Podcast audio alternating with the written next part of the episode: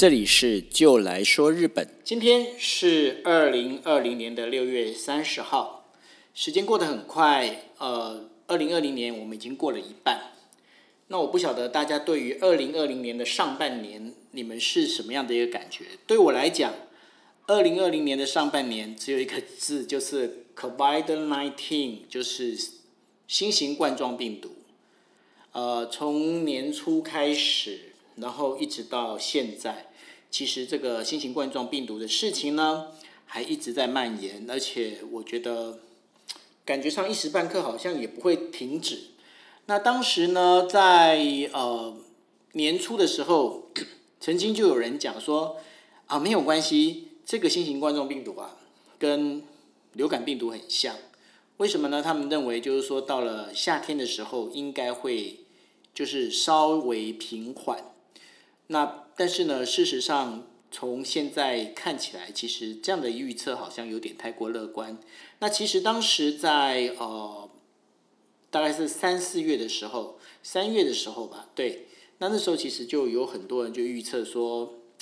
呃，这个新型冠状病毒可能会持续的一直发展下去。原因很简单，因为在那个时候啊，啊，包括呃新加坡啦、泰国。这几个其实是属于在热到热带的赤道国家呢，其实他们的这个感染率其实还是蛮高的哈。当然了，有很多都是从境外移入，但是我们也不能否认，就是说新型冠状病毒好像真的没有在怕呢哈。那这个部分，我想说大家还是要特别谨慎。当然，那今天要跟大家来分享的也几则日本的新闻呢，也是跟啊新型冠状病毒有关哦。那首先呢，虽然说整个天气越来越热了哈，这个新型冠状病毒的疫情呢，在日本似乎没有一个衰减的趋势。今天日本全国的确诊病例高达一百三十八人，这当中光是关东圈的一都三县，也就是东京都，然后呃神奈川县、千叶县，还有呃旁边的那个房木县、立木县哈，他们一都三县里面。就占了一百零二人，而且这个是日本自从宣布解除了紧急事态宣言之后，确诊病例最多的一次。那当中东京都哦，如果大家注意看新闻的话，就会发现东京都已经是连续五天每天都超过五十起以上的确诊病例，今天好像是五十八起。那这样的一个状况，其实呃，大家就在日本就有很多的日本国民哦，他们就开始在问一件事情，他说：“哎，那个当时不是呃，东京都知事小池百合子他就讲了，哎，我们有一个 Tokyo Alarm，就是叫做东京警报，那为什么你现在都不喊的嘞？那其实这当中呃，相信有很多人也会发现了，其实这就是我们经常在讲的疫情跟经济。”你到底要怎么拿捏？你当然你可以为了要抑制疫情，所以说你说没关系，我们全部的经济活动停止。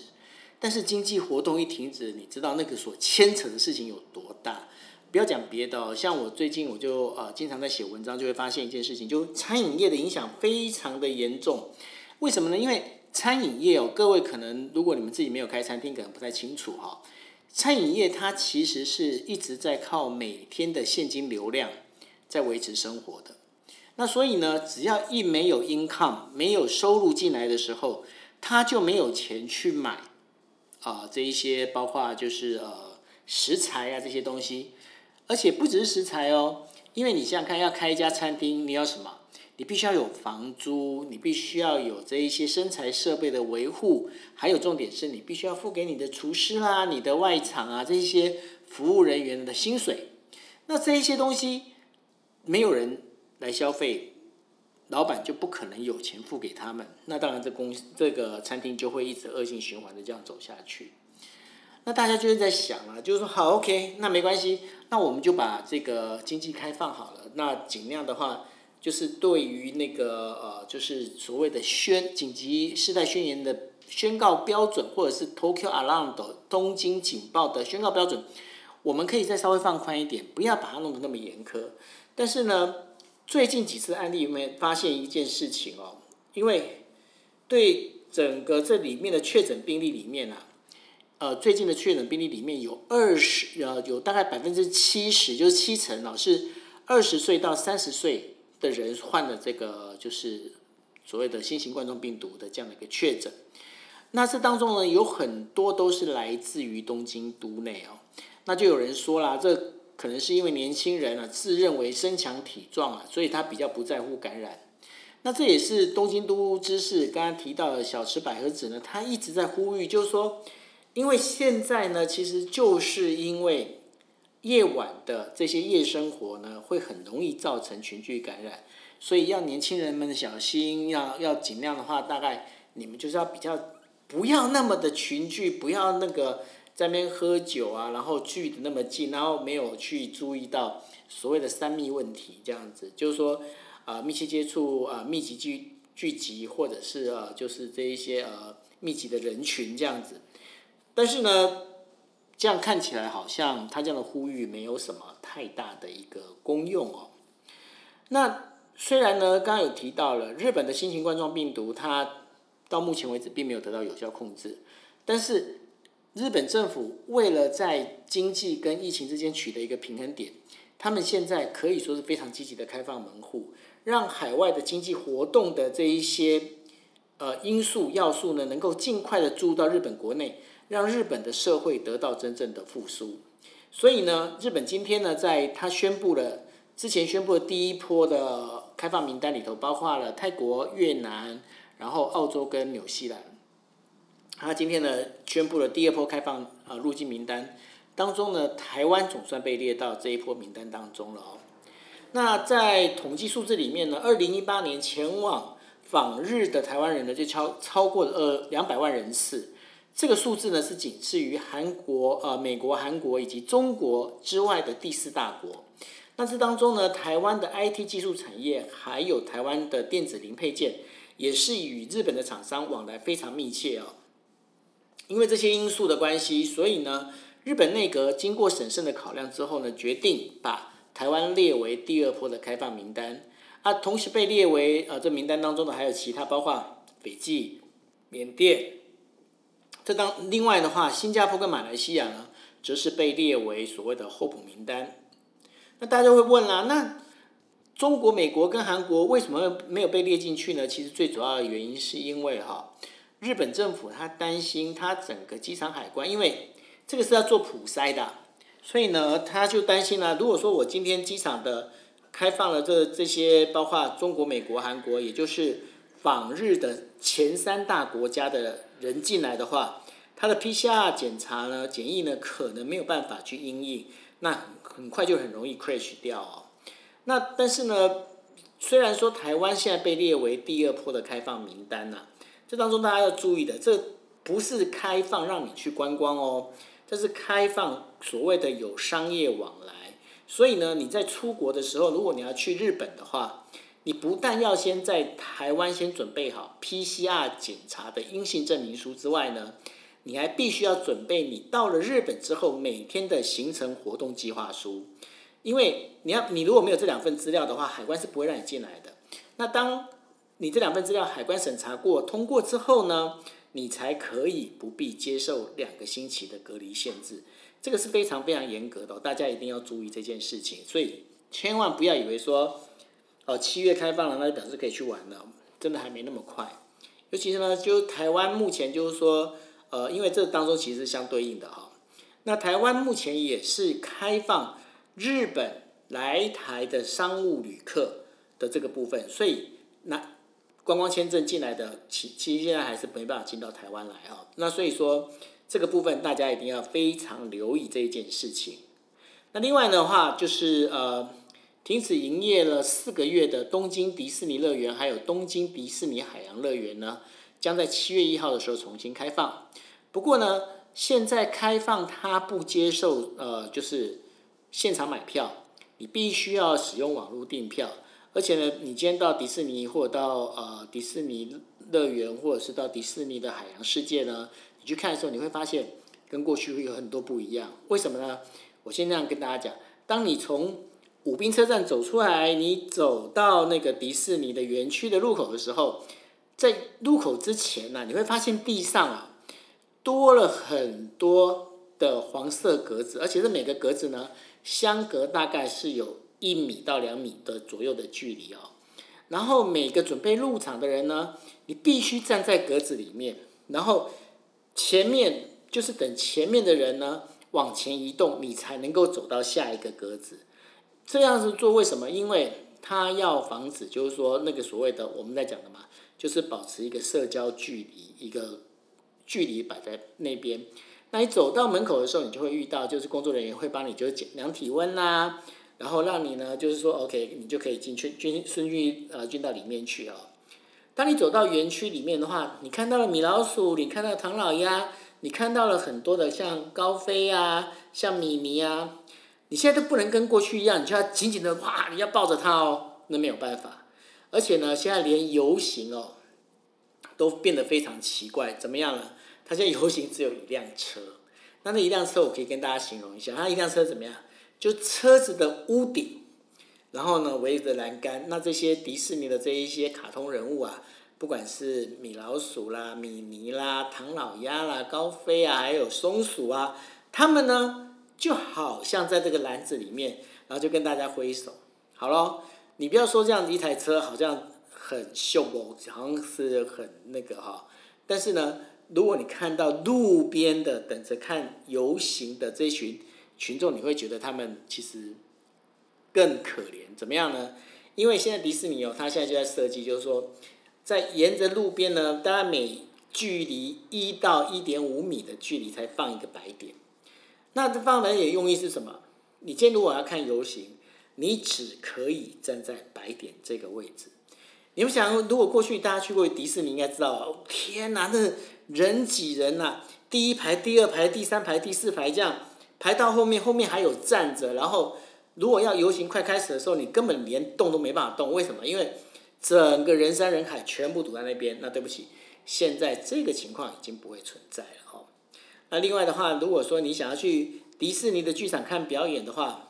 他们现在表演的那个位置就是呃室内表演的位置啊。他们现在也是规定啊，就是说每一列跟每一列之间一定要间隔一列。所以呢。入场的人数呢，一定是大量的衰减。那大量衰减，最后如果现在来的人太多的话，其实呢，会遇到的一个问题就是说，你也没有办法太快的能够去看到这些表演。那除了看表演啦、看游行啊，呃，或者是乘坐这一些呃园区里面的设施之外啊，迪士尼的餐厅也发生了改变哦。你就发现走进去的时候，你会发现每个柜台前面啊，都已经加装了亚克力板。为什么呢？因为他家装亚克力板的目的是要防止飞沫传染。